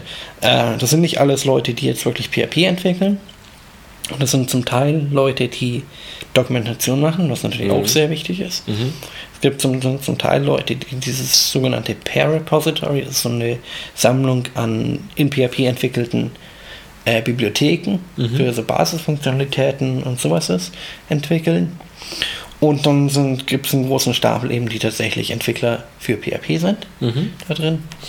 Und davon muss man auch wieder unterscheiden. Es gibt ein paar Leute, die sind spezialisiert auf einen bestimmten Bereich. Zum Beispiel gibt es einen, der ist sehr stark ähm, fokussiert auf alle XML-Geschichten.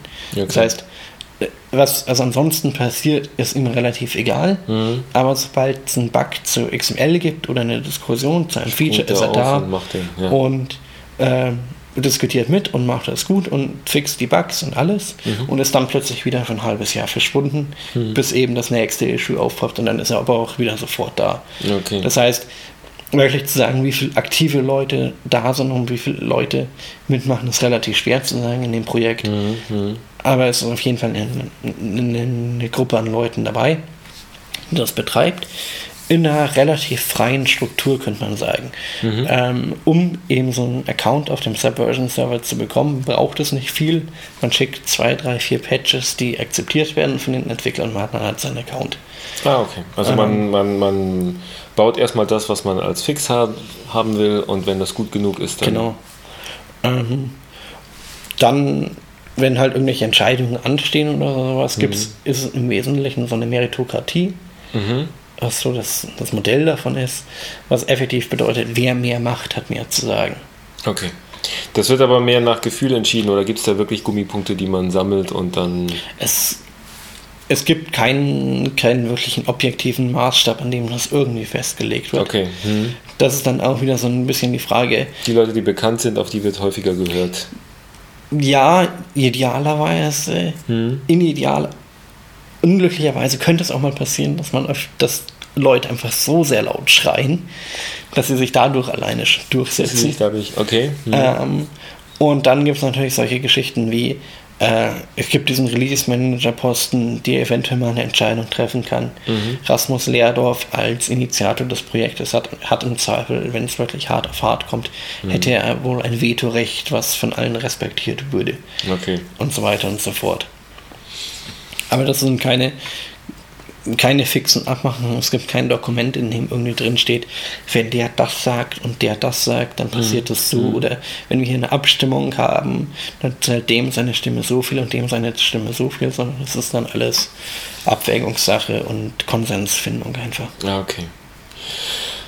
Gut, das heißt, wir haben schon einen Haufen drin. Wir haben jetzt also eine Grundlage, um uns auszutoben. Wir wissen, wie wir was installieren können. Ähm, wir wissen, dass wir äh, objektorientiertes Modell haben und äh, in der Regel redet man aber mit PHP auch mit einer Datenbank. Also eigentlich ist PHP so ein bisschen die Verbindung zwischen dem Webserver und der Datenbank, denn jede dynamische Webseite braucht irgendwann mal irgendeine Datenablage und dann nimmt man dann halt oft MySQL. Ist das jetzt so verheiratet, wie man das so oft sieht, dass man immer PHP mit MySQL sieht oder gibt es durchaus auch mal PHP mit anderen Datenbanken?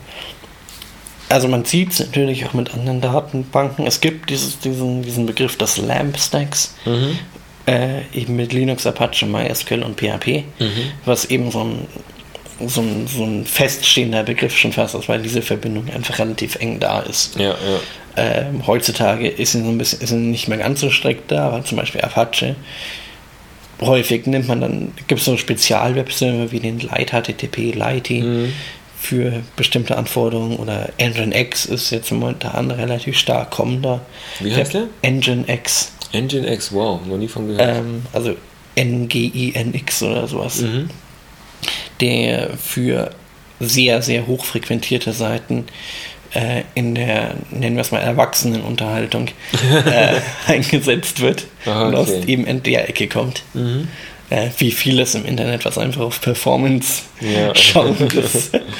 ähm, und da ist ein bisschen Bewegung drin und das P wird ja auch immer mal wieder mit Python oder Perl oder sowas mhm. in Verbindung gebracht. Also man überall nicht so fix und auch Betriebssysteme kommen und gehen und Datenbanken ist natürlich auch so eine gewisse Fluktuation. Das heißt also, es ist im Grunde aber, flexibel, welche Datenbank ich mit PHP einsetzen kann und aber so klassisch, wenn man sich mhm. eben anschaut, so diese, diese ganzen Hosting-Angebote ja, nehmen ja. alle MySQL, was natürlich zur Folge hat, dass dann auch alle Anwendungen MySQL unterstützen und das mhm. primär verwenden, was dann natürlich wieder als Folge hat, dass wieder alle äh, ihren Hosting-Angebot mit MySQL machen. Okay. Mhm. Äh, von dem her ist da eine relativ enge Bindung da, die sich auch an verschiedenen anderen Stellen zeigt. Sind beide ungefähr gleich alt, sind beide haben ihre erste Version im selben Jahr rausgebracht. Okay. Mhm. Ähm, was ganz lustig ist, sind beides Open Source Projekte, sind beide, bei beiden kennen sich die Hauptentwickler alle gegenseitig. Ähm, von dem also her. Eine gewisse, wenn auch entfernte Verwandtschaft ja. ist vorhanden. Gut, also angenommen, wir, ich bin jetzt ein Programmierer und ich finde das jetzt toll und will jetzt meine ersten PHP-Versuche machen. Was sind denn dann so die typischen Anwendungsfälle heutzutage neben, also gut, ich bin jetzt über meinen Zähler hinausgekommen oder sowas. Ähm, wenn ich jetzt in PHP entwickle, was ist denn dann so die, die Grund, das Grundmuster beim Entwickeln? Also bei Java weiß ich jetzt, ich baue mir Objekte zusammen und die Objekte interagieren miteinander. Bei was einfacherem wie C oder was weiß ich auch ungefähr, da baue ich mir meine Funktionen und die Funktionen rufen sich dann gegenseitig auf. Äh, wie ist es dann mit PHP? Ruf das ist immer so eine schöne Frage. PHP ist sehr, sehr weit gefächert von der Anwendung. Es gibt irgendwie mhm. den, den Begriff, den mein Ex-Chef sehr gerne verwendet hat. Äh, PHP ist das Basic des Web. Oh Gott. ähm, einfach so die Sprache, wo die Leute mit mal anfangen, so die erste Sprache, die sie überhaupt verwenden. Mhm. Und ähm, nicht wirklich wissen, was so sinnige Strukturen sein könnten. Was sinnige Strukturen sind, ist sowieso immer eine Frage, mhm. ja. wo man keine klare Antwort findet. Ähm, und dadurch gibt es dann relativ viele Anwendungen und viele Anwendungsfälle, die so ein bisschen ja, schwierige Codebasen sind, die sich zum Teil aber sehr weit entwickeln und dadurch relativ große mhm. Projekte mhm. entstanden. Und was jetzt auch relativ gute Applikationen und so weiter sind, die aber nicht so diesen, diesen ganz klassischen Design-Patterns ja. folgen würden. Auf der anderen Seite gibt es dann irgendwelche Firmen, die sich als die eben professionelle Entwicklung von professionellen Anwendungen machen mhm.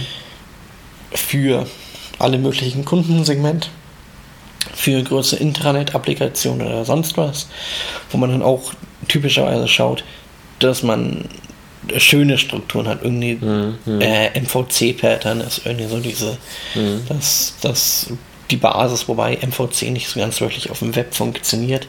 Äh, kommen wir gleich vielleicht mal drauf.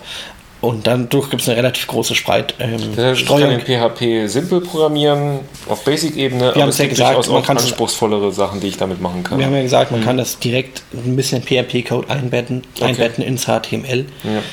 Und für manche Anwendungsfälle ist es ja wirklich vollkommen ausreichend. Wenn ich ja. wirklich nur eine, eine, eine, einfache Funktionalität brauche, mhm. muss ich ja nicht das komplett große Framework nutzen und damit Dingen mich auseinandersetzen, die ich gar nicht brauche. Ja, ja. Auf der anderen Seite kann es natürlich, ist es häufig, wenn ich jetzt irgendwie eine, eine größere Applikation entwickle, sinnig sich an so ein Framework ranzusetzen, was mhm. so Grundstrukturen schon mal vorgibt und die entsprechend ausarbeitet. Gibt es denn da äh, beliebte Frameworks, die immer wieder benutzt werden auf ähm, Basis von PHP? Also die, es gibt so zwei Frameworks, glaube ich. Das ist immer relativ schwer zu sagen, wirklich, mhm. was, was so das, das Gängige und Richtige und Gute und Tolle ist.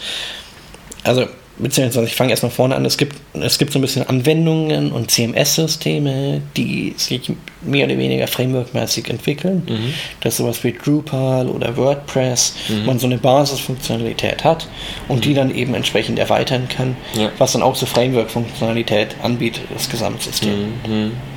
Und dann gibt es so losgelöste Frameworks, die einfach gewisse Patterns ablegen, eben MVC.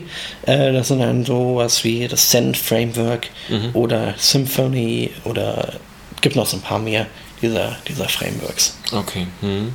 Jetzt haben wir MVC häufiger erwähnt. Was ist eigentlich MVC? Ich kenne das jetzt eigentlich nur aus dem Java-Umfeld, aus der GUI-Programmierung, Model View Controller. Genau, Model View Controller ist grundsätzlich die Idee, ich trenne so meine Schichten ab, mhm. dass ich eben sage, okay, hier habe ich mein, mein View, mein, meine GUI mhm. und sonst was. Dann habe ich getrennt davon oder ganz getrennt davon am anderen Ende habe ich irgendwo meine Datenspeicherlösung, also Datenbank. Mhm Kommunikation und alles, was dazugehört. Mhm. Und dann habe ich zwischendrin irgendwas, was eben schaut, okay, wenn jetzt hier von der, von der GUI dieser Button angeklickt wird, bekomme ich dieses Event rein mhm. und daraufhin muss ich dann hier aus dem Modell diese Daten ziehen, die muss ich an die View wiedergeben und die, die View macht dann irgendwas damit, stellt es wieder da. Okay. Mhm. Das ist so dieses, dieses klassische MVC-Modell, mhm. sehr, sehr, sehr, sehr, sehr vereinfacht und abstrakt. Und ähm, das basiert eben darauf, dass ich diese aktive GUI habe, wo dann irgendwie ähm, Requests rein, äh, äh, Events reinkommen aus der GUI-Programmierung und direktes Feedback ist und ein bisschen mhm. den Status der, der View verändern. Das haben wir so im, im Webbereich hier gar nicht. Stimmt. Ja. Deswegen ist diese, dieser MVC-Begriff immer so ein bisschen ja, fraglich gibt dann. Gut, der Status wird halt über PHP, über Cookies und so ein Zeug. Ja, ist aber nicht, ist aber nicht der, der, der reine GUI-Status, ja, weil, ich den, weil ich die, die, die Ausgabe, die HTML-Seite doch häufig wieder neu baue oder ich habe sowas wie so eine Ajax-Anwendung, also mhm, mhm. ähm, eine Anwendung, die dynamisch JavaScript-mäßig ab, äh, abläuft die und eben wo dann das die, JavaScript ja. immer im Hintergrund irgendwelche ja, ja. Inhalte abruft. Da hat man das am ehesten. Aber da habe ich dann auch auf der Serverseite nicht genau wirklich den, den diesen ähm, Statuszustand. Okay. Hm. Ähm, und wenn ich jetzt dieses MVC-Pattern mir auf der Form anschaue, mhm. wird das im PHP, je nachdem, wie man es interpretiert, das ist auch bei Entsprechend, wenn man das mit, mit Java oder ASP macht, haben auch alle ihre MVC-Geschichten. Und da hat man dann irgendwie meist, heißt, meistens auch so ein Datenbankmodell und so weiter. Dann hat man den Großteil der Logik häufig in seinem Controller, mhm. in diesen Implementierungen. Da steckt dann fast alles drin und hat dann so einen kleinen Layer, der eben entscheidet, mache ich eine HTML-Ausgabe, oder mache ich eine JSON-Ausgabe, JSON, JavaScript mhm. Object Notation, ist eben das Format, in dem man Ajax-Kommunikation heutzutage häufig macht, auch wenn X früher mal für XML stand. ähm, oder möchte ich einen, einen PDF daraus generieren oder was möchte ich machen? Ja. Und ähm, das wird dann durch die View gesteuert in diesen Frameworks typischerweise. Okay. Also eine, eine, eine Abstraktion zwischen dem Produkt, was man abliefert, das ja. ist dann die View zwischen dem Datenmodell, was im Hintergrund ist, ist dann das Model ja. und dazwischen der Controller sind die Mechanismen, die dazwischen vermitteln. Genau. Gut, ähm, vielleicht kommen wir mal so auf so ein paar typische Web-Anwendungen. Was sind denn heute so die großen Platzhirsche von Web-Anwendungen? Wir haben jetzt schon vorhin ein bisschen was von Drupal gehört. Das ist jetzt ein Content-Management-System, was ich selber zum Beispiel für meinen Blog verwende. Damit kenne ich mich ein bisschen aus, äh, aber es gibt sicherlich noch mehr. Ja, es ist relativ schwer zu sagen, dass es so wirklich die, die, die Top-Anwendungen und sowas sind, mhm. weil es keine objektiven, sinnigen Statistiken in ja, irgendeiner Form gibt. Mhm. Und dann gibt es diese ganzen Internet-Applikationen und sowas. Ähm, was relativ weit verbreitet sein dürfte, was wahrscheinlich jeder mal gesehen hat, ist dieses PHP-BB-Forum, ja. mhm. was so eine Forensoftware ist, die relativ weit verbreitet ist. Äh, WordPress hat wir vorhin schon genannt. WordPress ist ja auch das populärste Blog-Tool im Moment. Ähm, und die Wikipedia ist, glaube ich, auch in PHP geschrieben. Genau, und dann könnte man hingehen, sich sowas anschauen. Es gibt eben Wikipedia, haben sie sich irgendwann hingesetzt, haben gesagt, okay, wir machen jetzt hier eine, eine Wiki-Software, die heißt MediaWiki, ist mhm. auch frei verfügbar, kann man sich selber verwenden. Mhm. Und wenn man dann noch schauen möchte, wer nutzt noch so PHP, ähm, kann man sich anschauen, dass Yahoo relativ stark auf PHP setzt. Die hatten okay. relativ lang den, den Rasmus Leerdorf mhm. bei sich und andere Kontributoren zu PHP. Und ein Großteil der Yahoo-Infrastruktur ist einfach PHP mhm. getrieben im Hintergrund. Irgendwie relativ eine der, der meist frequentierten Seiten mit PHP. Früher, vor einiger Zeit, war die, die WM 2006 in Deutschland Webseite von der FIFA, mhm.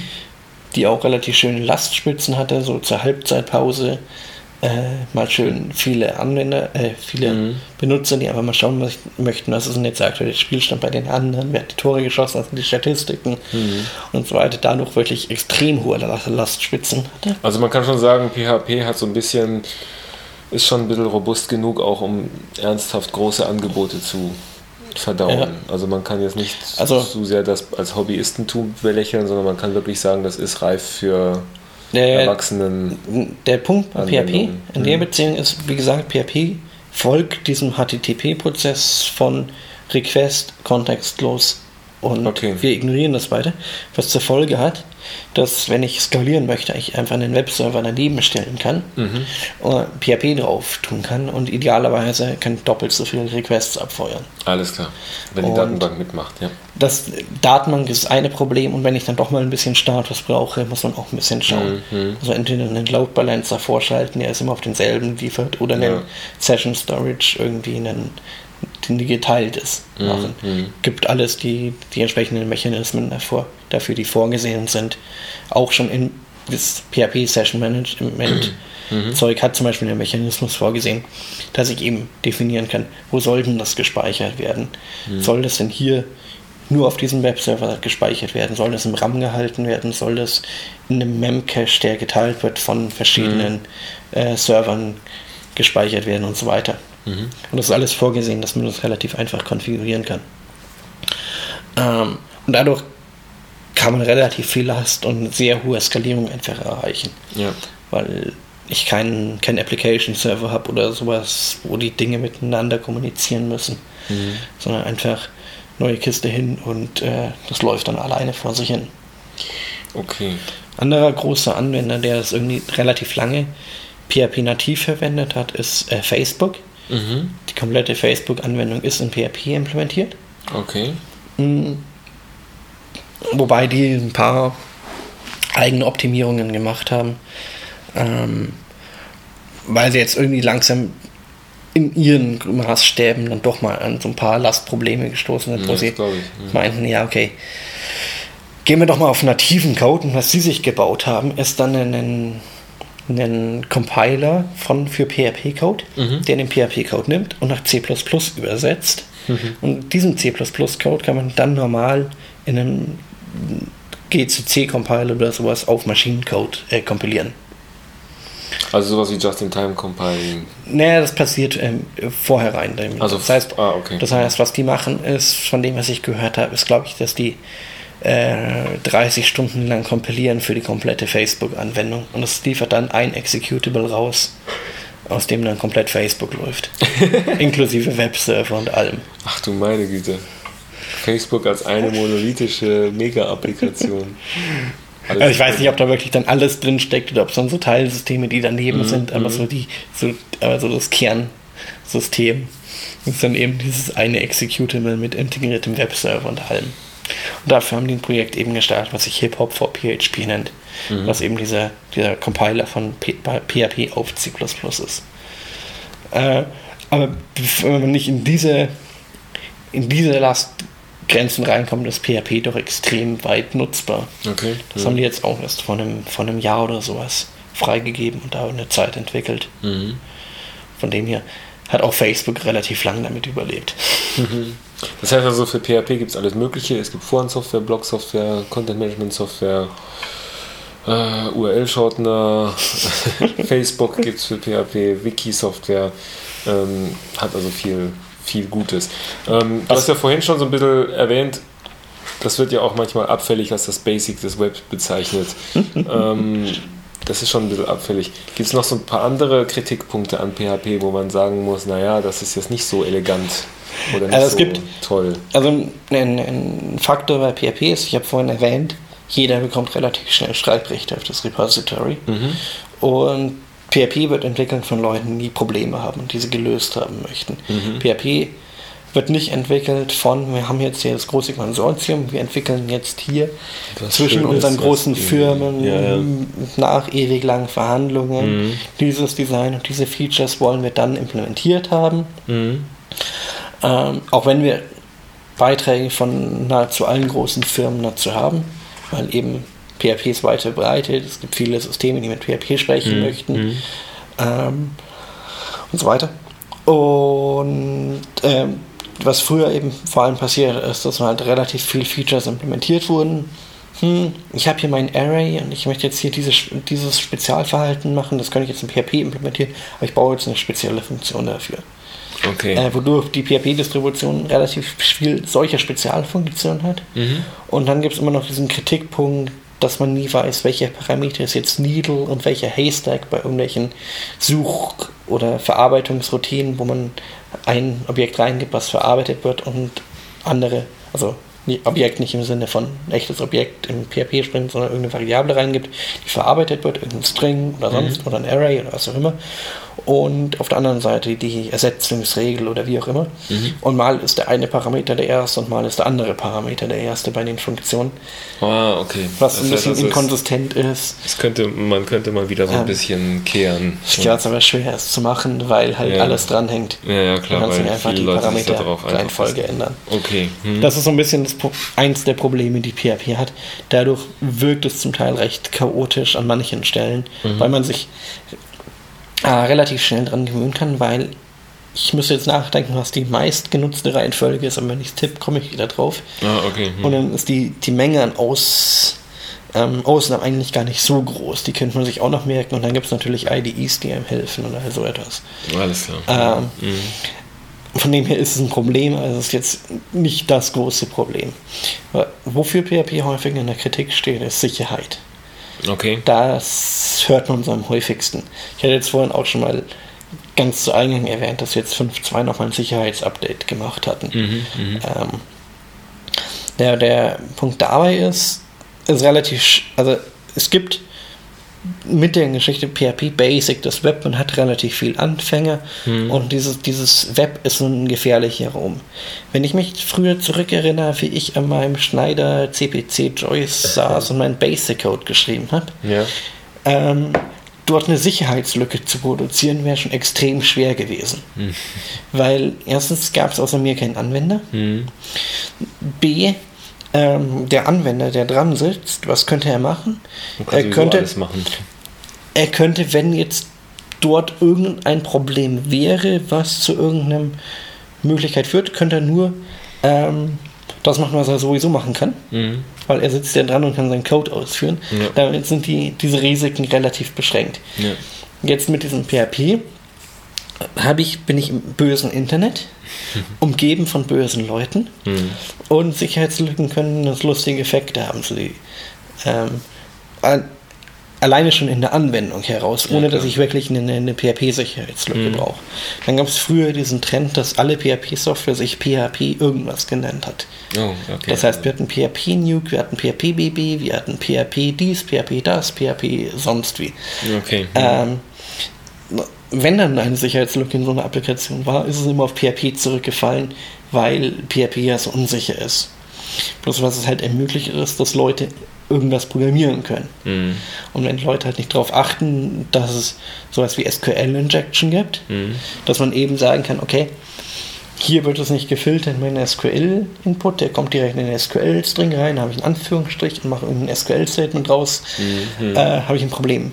Oder so das, das gab es in meinen ersten Anwendungen nicht, als ich programmiert hatte. Deswegen hatte ich ganz früher das Problem nicht. Da habe ich häufig noch meine eigenen Dateiformate geschrieben und sowas. Mhm. mhm. Aber nein, heute das erste, was man in so einem PHP-Buch lernt, ist äh, der Befehl, um mit der MySQL-Datenbank zu reden. Und dann gibt da, man einfach alles weiter und dann. Und äh, da denkt man nicht so, so viel drüber nach häufig. Das heißt also, diese Salopp, Ansatz, dieser äh, ich mache mal eben schnell was in PHP-Ansatz, ist eigentlich der eigentliche Grund, warum es viele Sicherheitslücken gibt, weil die Leute dann nicht an solche Dinge denken. Ja, es ist immer, es ist immer schwer, weil ja. man könnte man könnt natürlich auch eine Sprache bauen, die halt sagt, okay, ähm, du musst das hier machen und du musst das hier machen, du hast gar ja. keine Freiheit. Ja. Ist, halt immer, ist halt immer die Frage, wie weit man da, da gehen möchte. Mhm. Und dann muss man auch noch schauen, es gibt, von nur eben erwähnen, also SQL-Injection gab es für mich früher erstmal nicht, erst als ich Datenbanken hatte. Mhm. Aber dieses Konzept kann man dann noch relativ schnell verstehen, was das bedeutet. Ja. Der nächste, der nächste Trend an Sicherheitsproblemen, der aufkam, war so Cross-Site-Scripting-Attacken. Die zu verstehen, was das genau bedeutet, ist schon relativ schwierig. Mhm. Wenn man so vor allem wenn man gerade mit dem Programmieren anfängt oder sowas. Aber auch für viele, die schon Erfahrung haben. Was man dort passiert ist, man hat eine Eingabe mhm. und die dazu führt, dass eben auf der Webseite JavaScript ausgeführt wird, der eigentlich nicht dorthin gehört. Okay. Das heißt, ich habe hier. Also SQL Injection für Skripte. Naja, auf, auf, auf, auf JavaScript-Ebene. Das heißt, okay. mhm. was ich mache ist, ich schicke dir einen Link, Konstantin, mhm. mit äh, zu www.google.com, wenn die jetzt ein solches Problem hätten, und einem langen Parameter dran, in dem irgendein böser Code drin steht, mhm. der dann dafür sorgt, dass dieses JavaScript das Cookie deiner Session ausliest äh, und zu mir schickt. Okay. Mhm. Das ist so eine sehr vereinfachte XSS-Lücke. Mhm. Das Leuten zu erklären, das ist schon ähm, schwieriger, ja. schwieriger. Dann, dann die nächste esoterische Form von Lücken, die entdeckt wurden, waren dann die sogenannten CSRF-Lücken. Äh, Cross-Site Request Forgery, glaube ich, heißt das. Das heißt, ähm, ich schicke in der einfachen Form schicke ich dir einfach den Link äh, zum, zu der Seite Account löschen. Mhm. Und wenn der keine besondere Sicherheitsmaßnahmen hat, wird dein Account gelöscht, wenn du diesen Link anklickst. Ach so, ja, du, du jubelst ähm, jemandem einen Link unter, den er eigentlich gar nicht klicken will. Mhm. Genau. Kann, ich, kann man noch ein bisschen schöner machen, indem mhm. man eben sagt, okay, wenn du auf meine Webseite kommt, kommst, mein Avatarbild ist in Wahrheit kein Bild, mhm. sondern ist die URL von, diesem, von deinem Löschen-Link für dein Facebook-Profil ja, ja. oder sonst was. Ähm, ja, das kommt daher, dass eben ein Link ein Befehl sein kann, genau. wenn das äh, PHP so aufgebaut ist. Ja. Mhm. Und da muss man sich dann eben Schutzmechanismen bauen, ja. die zum Teil relativ kompliziert sein können, mhm. weil ich kann also ein einfacher Button mit Ja, Nein alleine reicht nicht. Man muss dann noch irgendwie einen zufälligen Code generieren, den in der Session ablegen und auf der Seite möchtest du dich abmelden, mhm. der dann mit übertragen werden würde, um die Abmeldung zu machen. Und da sind die richtigen Mechanismen, um das sauber zu implementieren, halt relativ kompliziert. Okay. Und das muss man den Leuten von Anfang an beibringen. Mhm. Und das alleine führt halt dafür zu, mit einer derart verbreiteten Sprache wie PHP, die halt überall eingesetzt wird und wo die Probleme dann auch wirklich alle im öffentlich mhm. erreichbaren Netz sind häufig. Mhm. Viele anderen Software, wenn die einen Bug hat, ist der Bug halt irgendwie in einem kleinen Intranet oder sonst wo versteckt oder auf irgendeiner Anwendung, die fünf Leute überhaupt nur verwenden. Also die Zielscheibe bei PHP ist ähm, sehr groß und damit auch. Und damit hat man hm.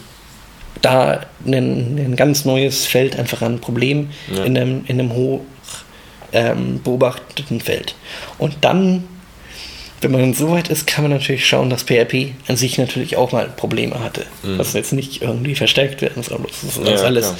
in Relation zu setzen. Mhm. Ähm, wenn ich jetzt natürlich einen Bug einbaue in meine Anwendung, davon kann man wieder ausgehen, der dazu führt, dass ich zum Beispiel die, die schöne Eval-Routine nutzen kann. Oh. Mhm. Von außen. Und da was reingeben kann ist theoretisch auch wieder ein Anwendungsfehler, der natürlich dadurch vereinfacht wird, dass PHP überhaupt so ein Feature hat mhm. als Skriptsprache, dass ich eben sagen kann, hier eval, eval heißt, ein String wird übergeben und wird wie Code behandelt und ausgeführt. Ja. Ja. Und wenn dieser String eben von der Eingabe kommt, vom an bösen Anwender, kann der halt irgendwelchen Code auf meinem Server ausführen. Code unterjubeln, genau. Und dann gibt es eben so Probleme, die wirklich irgendwie durch PHP ähm, verursacht sind PHP ist in C geschrieben und gelegentlich passiert es etwa mal, dass man einen Buffer-Overflow hat, der eventuell exploitbar war. Ah, okay. Und der, der, der schönste Bug, der schöne Bug, den wir jetzt letztens hatten, bevor wir den 5.2 gemacht hatten, ist, wenn man sich anschaut, eigentlich kein Bug von PHP an sich, mhm. sondern es ist ein Bug von der Intel-Architektur ähm, in der Form von der Float-Zahlenbehandlung. Mhm. Ähm, da hat man nämlich das Problem, dass man relativ viele Anwendungen dazu stoppen kann von außen, äh, wenn man dem einen, einen, numerischen Wert übergeben hat als Parameter. Mhm. Was nämlich passiert ist, dass wir den, eine Umwandlung machen müssen von String auf Float. Mhm. Und jetzt hat man natürlich bei Float das Problem in der internen Darstellung, wie die CPU damit arbeitet. Ja. Ähm, ich glaube, da müssen wir jetzt nicht genau ins Detail reingehen, aber es ist relativ schwer, da die direkte Umwandlung zu machen auf den, auf den nächsten Wert. Mhm. Das heißt, was man macht, ist, man wandelt den String einmal um, verändert, äh, verändert den Wert leicht, macht dann nochmal eine Umwandlung, mhm. äh, ändert die letzte Ziffer meinetwegen äh, und schaut dann, ob der Wert nah genug dran ist mhm. oder ob unsere, so. unsere Umwandlungsroutine, unser geschätzter Wert für den internen Float-Wert der falsche ist. Mhm. Und bei der Intel-Architektur hat das dann irgendwann dazu geführt, wenn man nicht genau aufgepasst hat, wie man das gemacht hat. Ähm, und dort nicht den den richtigen Prozessorbefehl durch den Compiler erwischt hat, hm. dass er in eine Endlosschleife gelaufen ist. Also schon eine eher, eher anspruchsvollere das halt, Lücke, aber wenn man die erstmal gefunden hat, dann ist es einfach, sie zu reproduzieren. Das heißt, was man damit machen kann, ist, man kann ein System komplett zum Stehen bringen, ja, ja. weil so eine Endlosschleife, die endlos läuft, ist halt, halt, hat halt ein endlos, Problem ja. und die zum Teil halt bei manchen Anwendungen, die halt numerische Parameter erwarten und so eine Umwandlung dann mehr oder weniger automatisch machen, auch von außen ähm, exploitbar, ohne dass der, der PHP-Entwickler, also der PHP-Anwendungsentwickler, ja. ähm, etwas was irgendwie dafür, dafür kann, weil das einfach ein Problem, was so esoterisch ist. und Wobei dieses Problem jetzt nicht PHP-spezifisch ist. Genau das Problem haben auch andere Plattformen. Eben, also ähm, würdest ähm, du sagen, PHP ist jetzt mehr oder weniger sicher als andere Web-Frameworks? Es ist sehr schwer, da irgendwie eine, eine, eine Relation zu setzen. Okay. PHP ist einfach das System, was am meisten unter Beobachtung steht. Okay. Weil halt PHP einfach so weit verbreitet ist, dass jeder, der ähm, was Böses machen möchte, mhm schaut natürlich, was ist das Ziel mit der größten Verbreitung. Ich habe jetzt letzte Woche irgendeine Studie gesehen von jemandem, die behaupten, dass äh, 70% der Hosts, die eine dynamische Sprache unterstützen, PHP unterstützen. Mhm. Äh, das ist natürlich ein wunderbares Angriffsziel. Ja. Damit, ähm, aber auf der anderen Seite ist es ja auch dadurch, dass es so stark unter Beschuss ist und trotzdem noch große Seiten wie Wikipedia ja. und Facebook weiter existieren, kann man davon ausgehen, dass man so für seinen Hausgebrauchsblog oder sowas sicher genug ist, weil dann von, Angreifer von, sich auch nicht. Von PHP an sich. Also ja. PHP-seitig ist uns kein direkt remote exploitbarer Bug seit Jahren bekannt. Okay. Mhm. was nicht heißt, dass es keinen gibt, das ist immer das Problem bei diesen. Ja, aber das heißt schon mal, schon dass man ist schon mal ein relativ gutes Zeichen. Mhm. Und dieses und dann dieser direkt Remote exploitbar ist natürlich auch immer noch der Faktor. Wenn ich natürlich in meiner Anwendung irgendwie gerade diesen dummen Zusammenhang habe, mhm. der genau zu diesem Fehler führen kann, kann es auch ohne, dass ich wirklich besonders schlechten Code geschrieben habe, eben passieren, dass so ein Bug getriggert wird. Ja, ja der jetzt ein paar Probleme führt. Aber das sind dann alles sehr spezielle Probleme, ja, die so in, die halt immer einzelfallsweise anwendungsabhängig da sind. Jetzt haben wir vorhin darüber gesprochen, dass Facebook noch seine eigene ähm, Optimierung für PHP geschrieben hat, die dann schon so ein bisschen fast schon eine eigene PHP-Implementation ist. Gibt es noch andere Alternativen zum klassischen PHP, die sich daran orientieren? Also es gibt so ein paar verschiedene Versuche, mhm. wo es einfach Leute machen. Problem ist, PHP hat einen relativ dynamischen Entwicklungsprozess, was wir schon mal hatten. Mhm. Und ähm, PHP hat keine klare Spezifikation, das ist die Sprache. Wer, so. diese Spezi wer dieser Spezifikation folgt, der macht PHP. Okay. Mhm. Sondern ähm, es gibt die Dokumentation, die ein bisschen die Sprache beschreibt. Mhm. Es gibt äh, Testcases, die eben verschiedene Fälle abdecken. Und dann ähm, wenn man das neu implementieren muss, muss man schauen, was man halt macht. Auch die Frage ist, welche Teile dieser Funktionsbibliotheken möchte man ins, äh, wieder mhm. anbieten.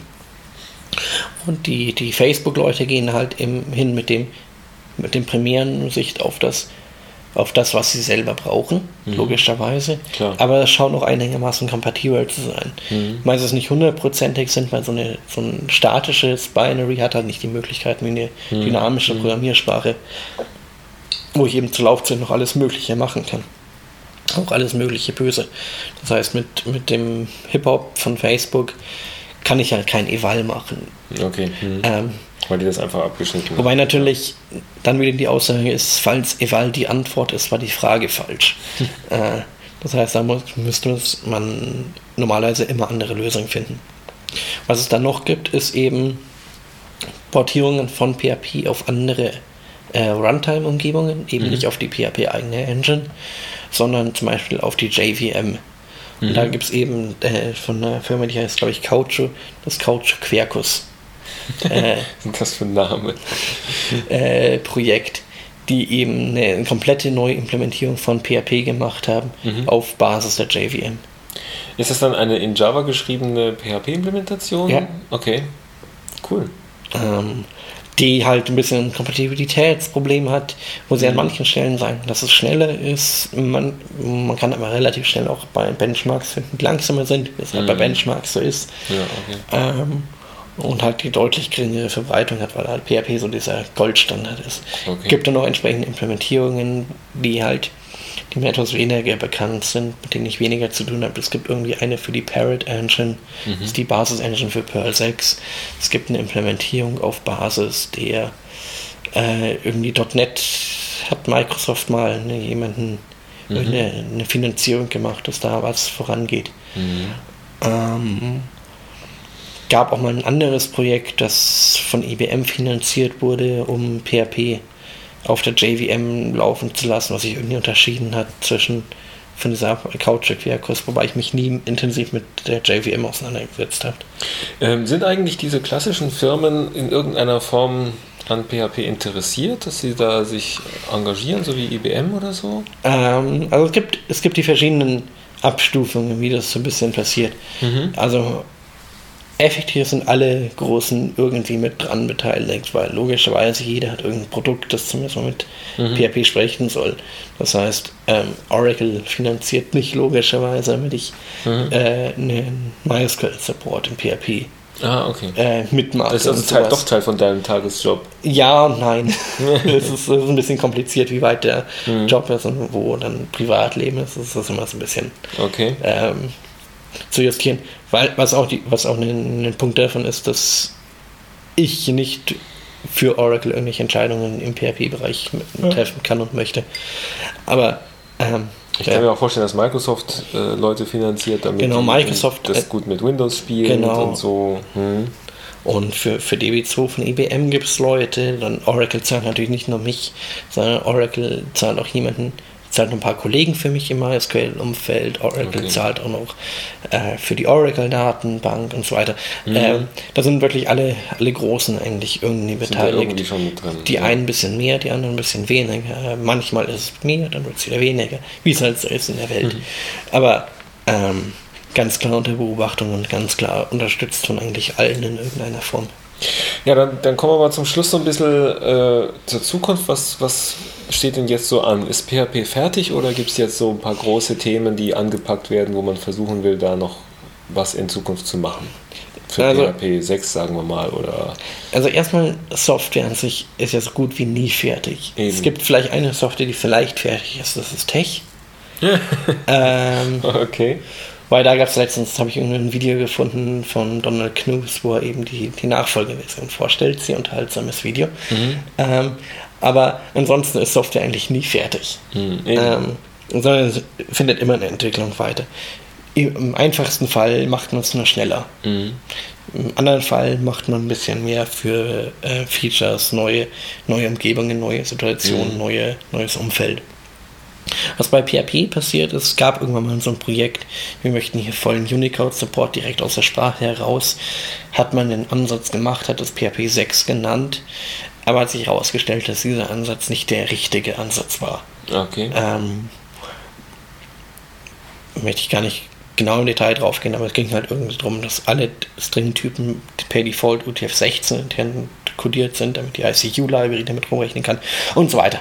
Relativ kompliziertes Zeug wieder und Ergebnis war, nee, das war nicht der richtige Ansatz. Das, das ist, okay. nachdem das jetzt anderthalb Jahre oder sowas irgendwann mal vor sich hin gedümpelt war und nichts dran so wirklich passiert ist, wurde das Projekt dann irgendwann gestoppt und hat gesagt, okay, ähm, bevor wir damit das komplette Projekt stoppen, legen wir das mal zur Seite und machen all die anderen Dinge, die so ein bisschen rumliegen in der Zeit. Okay. Ähm, heißt es, dass PHP jetzt nicht in vielen Sprachen benutzt werden kann oder ist es dann halt statt Unicode eben nur UTF-8 oder sowas? Also, ja, also UTF-8 ist ja auch ein Encoding von Unicode. Also, ja, eben. Also, äh, haben die dann gesagt, wir nehmen jetzt nur so ein Simple-Coding? Nur, nur, nur, ganz, also nur um das einmal ganz kurz zu, zu festzustellen. Ähm, Unicode ist einfach nur eine Codierung von eben Zeichen. Jedes Zeichen auf der Welt hat irgendeinen Wert. Mhm. So ungefähr. Und die haben eine Struktur und eine Logik dahinter. Das heißt, wenn du den Wert von dem einen Zeichen hast, kannst du auch ausrechnen, was der Wert von dem Zeichen mit einem bestimmten Akzent ist. Mhm. Äh, und da ist dann eine schöne Struktur hinter dem ganzen. Wunderbares Zeugs. Hm. Äh, mit, diesen, mit diesen Bezeichnungen kann aber kaum ein System arbeiten, weil genau. die ein bisschen umständlich sind. Man muss es codieren. Gängige Codierung, die man kennt, ist eben UTF-8, was dann ein Coding hat, was von 1 Byte bis, glaube ich, das sind 4 Byte maximale mhm. Länge sind. Und je nachdem, welches Zeichen man hat, das sind 1 bis 4 Byte, ASCII-Zeichen sind 1 Byte, mhm. so Western Europe Languages sind so 2 Byte typischerweise mhm. und dann die anderen sind dann mehr. Ähm, was PHP macht, ist für PHP ist ein String-Typ einfach eine Anreihung von Bytes. Mhm. Das heißt, viele Stellen an PHP kümmern sich nicht im geringsten heutzutage darum, was das ja eigentlich ist. Mhm.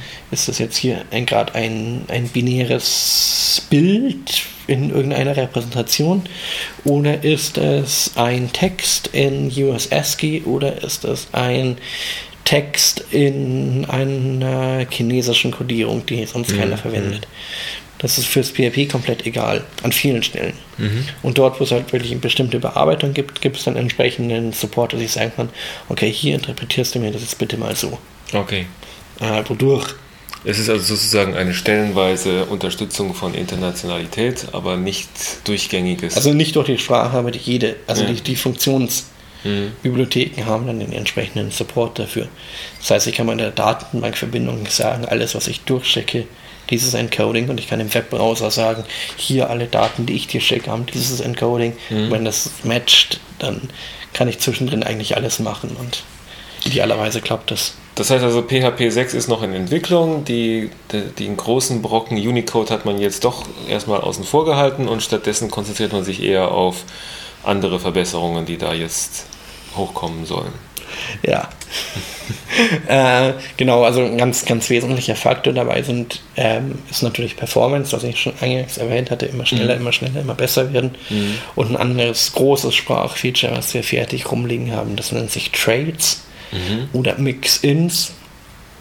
Ähm, da muss ich jetzt ein bisschen ausholen, um das wieder mhm. zu erklären. Trails und Mix-Ins, okay. Also es ist, ist, ist etwa dasselbe.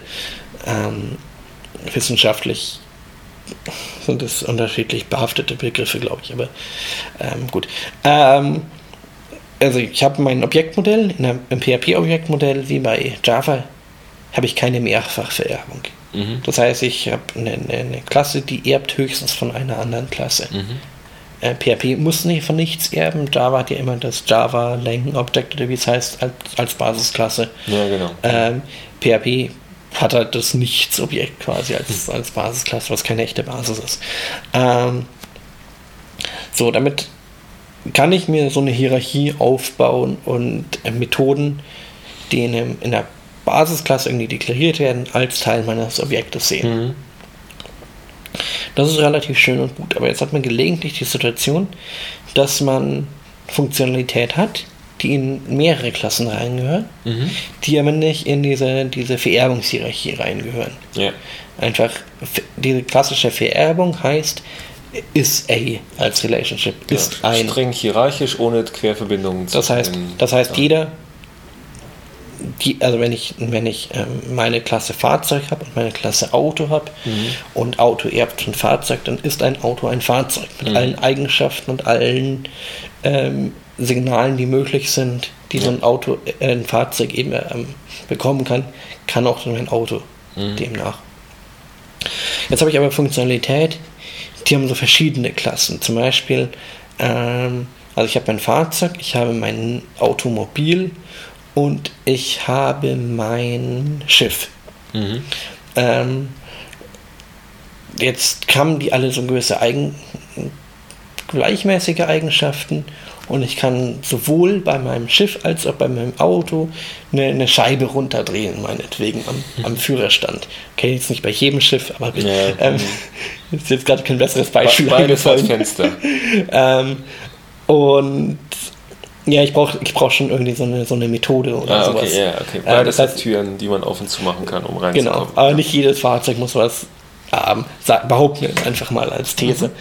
Ähm, da möchte ich diese Implementierung ist eventuell relativ ähnlich bei beiden. Mhm. Hingreifen, drehen, ziehen oder drücken oder wie auch immer. Und da möchte ich die Implementierung einmal schreiben. Mhm. Jetzt kann ich es aber nicht das eine vom anderen erben, weil ein Auto ist kein Schiff und ein Schiff ist kein Auto. Mhm. Und ich habe nur diese einfache Vererbung, das heißt, ich kann auch nicht hingehen und da ein ein Türding machen. Ich könnte jetzt natürlich irgendwie Vererbungshierarchie reingehen und ein Fahrzeug mit Türen einführen, mhm. was aber auch nicht funktioniert, weil ähm, ja ein Auto und ein Motorrad zum Beispiel ähnliche Eigenschaften haben, haben zum Beispiel Räder und sowas, mhm. Aber das Motorrad hat wieder keine Fenster. ähm, ja, stimmt. Das heißt, damit kriege ich nicht diesen reinen Vererbungsbaum aufgezeigt. Mhm. Und da kommen dann diese, diese Trades oder Mix-Ins hin, dass ich eben sagen kann, ich habe hier meine Implementierung mhm. und die nehme ich und sage sowohl in meinem Auto wie in meinem Schiff, hier, du kannst hier das Fenster runter machen und dort findest du die Implementierung. Ach so, man, man trennt also die Eigenschaften von den eigentlichen Hierarchie, sodass man sie dann auch mal woanders kombinieren kann. Also die, ja, nicht die Eigenschaften, sondern das, das Verhalten, die, das Verhalten, die Methoden. Ja, die Methoden. Hm. Ähm, und das passiert dann eben entsprechend zur Compile-Zeit effektiv. Mhm. Das heißt, eine Umschreibung davon ist äh, Compile Time Copy und Paste. Ah, genau, ich, ich habe jetzt ein Fahrzeug und, und am, ich leihe mir die Methode von dem genau, und dem aus. Und am, mhm. Ende, am Ende fühlt es sich so an, als ob diese Methode immer dort gewesen wäre. Mhm, mh. Solange ich nicht auf den Source Code schaue, verhält es sich hundertprozentig, als ob es so gewesen wäre, immer okay. und für immer. Und das ist ein relativ großes Feature was eben in die Sprache reinkommt. Witzig. Mhm. Um, und dann gibt es noch so ein paar mehr, logischerweise. So ein paar kleine. Okay, dann haben wir alles gefunden, was wir zu PHP wissen wollen? Oder gibt es da noch ein paar Steine, die wir umdrehen können? Ich glaube, wir sollten noch mal ganz kurz, nur um das abzuschließen, auf dieses Performance-Thema kommen. Oh ja. Weil ich mhm. ja ganz eingangs erwähnt hätte, äh, Skript wird kompiliert und am Ende weggeschmissen. Ja, ja. Ähm, und wo man natürlich sich sagen kann, hm, ja. Warum das wegschmeißen? Ist, ne? Das ist ja wohl suboptimal. Also oft verändern sich ja die Skripte nicht. Und dann gibt es eben Erweiterungen, die man in PHP reinladen kann, mhm. die dafür sorgen, äh, dass diese, diese kompilierte Form vorgehalten wird im Speicher. Ja. Dass er das eben einmal, einmalig macht und die Datei geändert wird erkennt er das und äh, kompiliert das neu. Und danach kann er sich die ganze Zeit sparen und das nur noch ausführen, ausführen, ausführen. Ja, ja. Das ist vielleicht noch ein ganz wichtiger Punkt.